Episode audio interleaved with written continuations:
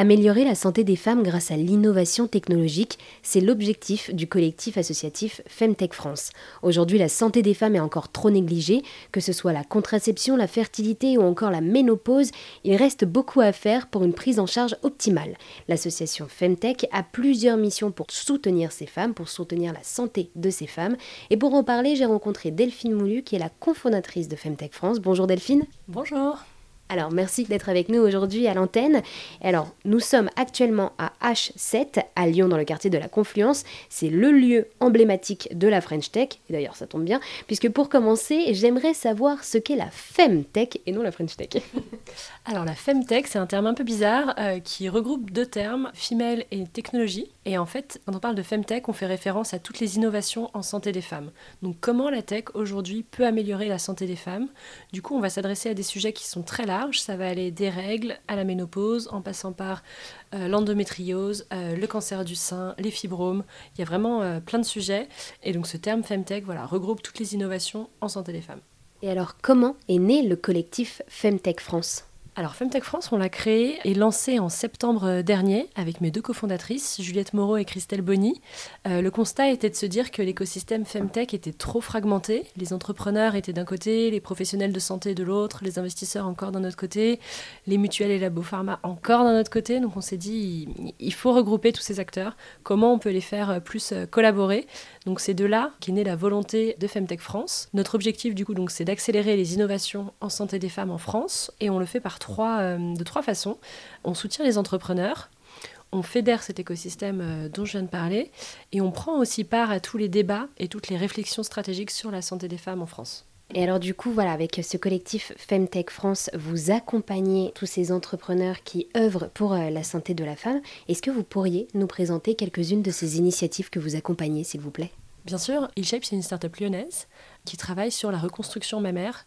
Donc il faut savoir qu'en France, une femme sur neuf va avoir un cancer du sein et 40% de ces femmes vont subir une mastectomie, donc ablation du sein. Euh, ce que Sophie fait avec HealShape, c'est développer une euh, bioprothèse naturelle qui va recréer le sein. En fait, c'est vraiment, enfin, j'adore ce, projet. Je trouve que c'est une innovation de rupture euh, assez incroyable de recréer un sein à partir de tissus naturels. Euh, donc ça c'est euh, un exemple. Et euh, si je parle de Clémence Lejeune, cofondatrice de Sorella, projet tout à fait différent. Là pour le coup on est sur une start-up parisienne. Sorella ce sont des espaces de santé dédiés aux femmes. Donc ça va être un, un lieu avec des professionnels de santé, euh, multidisciplinaire. Il va y avoir aussi bien des gynécos, des sages-femmes que des diététiciens, euh, cardiologues. Et toutes ces personnes-là, tous ces professionnels de santé vont travailler ensemble de manière collaborative sur euh, un seul et même dossier patient. Il y a aussi une brique numérique à Sorella qui fait que son dossier et ses données sont, enfin évidemment les données personnelles sont récupérées de manière euh, sécurisée, mais que tout ça est partagé euh, pour que la patiente n'ait pas à chaque fois à réexpliquer la même chose, à se répéter, et que le temps de consultation soit le plus optimisé euh, possible. Donc voilà deux exemples. Et alors, du coup, comment vous faites pour trouver toutes ces initiatives? Est-ce que c'est vous qui allez les chercher ou ce sont elles qui viennent à vous? Un peu les deux. En fait, avec Juliette et Christelle, on avait déjà un bon réseau dans les, les startups Femtech françaises. Donc, on, elles ont su assez vite qu'on avait lancé ce collectif et ont voulu nous rejoindre. Et après, nous, euh, lorsqu'on a publié cette cartographie euh, Femtech française en fin d'année dernière, on a fait tout un travail de euh, référencement pour vraiment voir en fait qui étaient les, les différents acteurs. C'est là qu'on en a référencé plus de 80 et ensuite, euh, dès qu'il y en a des nouvelles qui se créent, maintenant c'est plutôt elles qui viennent à nous parce qu'on commence à avoir une petite euh, notoriété. C'est un petit, c'est un petit milieu, euh, la Femtech en France, donc elles viennent souvent se, manifester, elles demandent à rejoindre le collectif. Donc maintenant, ça, ça, marche plutôt comme ça. Et alors du coup, avec Femtech France, vous avez mis en place un réseau donc, qui fédère tous les acteurs de l'écosystème Femtech.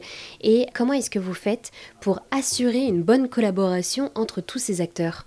On essaie de faire les meilleures mises en relation euh, possibles, donc d'être à l'écoute des besoins euh, des uns et des autres. Pour certains entrepreneurs, si leur euh, sujet du moment c'est le financement, on va aller les mettre en relation avec les bons fonds d'investissement ou les bons, business angels. Si le besoin c'est plutôt de trouver un, un, distributeur, ça pourrait être un labo pharmaceutique qui pourrait s'assurer de la distribution des produits. Donc c'est vraiment essayer d'écouter le plus possible les différents acteurs pour répondre au mieux à leurs besoins. Et alors on se doute également qu'il y a eu des défis à relever pour mettre en place euh, Femtech France et également donc euh, ce réseau qui fédère tous les acteurs de l'écosystème Femtech. Quels ont été ces défis? Les défis, peut-être sur la partie, la partie financement on s'est rendu compte que c'était vraiment un gros euh, challenge pour les entrepreneurs Femtech. Comment se financer, comment convaincre euh, les fonds d'investissement. En France, il y a encore euh, un, peu de réticence aujourd'hui. Les investisseurs ont tendance à, dire que les femmes ne sont pas prêtes à payer pour leur santé en France parce qu'on a un bon, bon système de soins. Donc il y a encore des choses à faire à ce niveau-là. Et ouais, je pense que c'est euh, le principal défi euh, aujourd'hui, la partie financement, peut-être la partie données aussi. Les données de santé, est-ce que c'est vraiment sécurisé la manière dont euh, les Femtech récoltent les données de leurs clientes? Qu'est-ce qu'elles en font derrière? Donc il y a ça aussi qui revient pas mal sur le tapis en ce moment. Ça fait quelques mois maintenant que Femtech France existe. Aujourd'hui, quels sont les résultats et est-ce que vous êtes confiante dans l'avenir de la Femtech?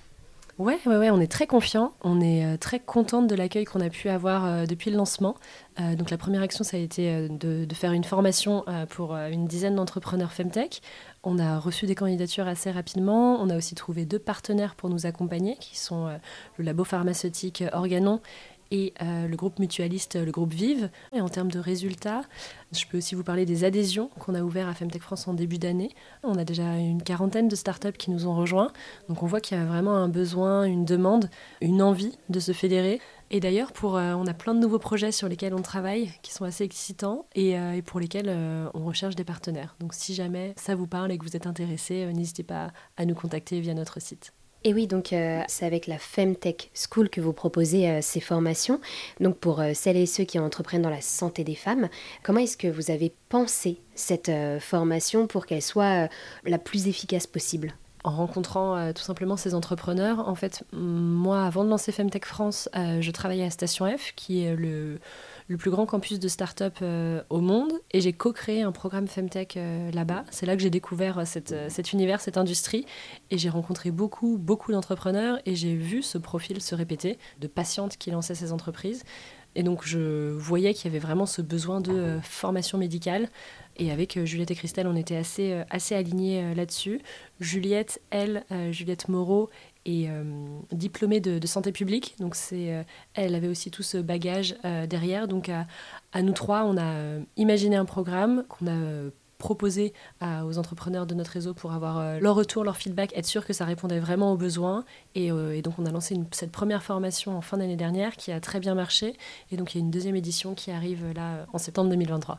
Eh bien, merci beaucoup Delphine de nous avoir présenté Femtech France qui met en place un réseau qui fédère tous les acteurs de l'écosystème Femtech pour améliorer la santé des femmes grâce à l'innovation technologique. Exactement. Merci beaucoup.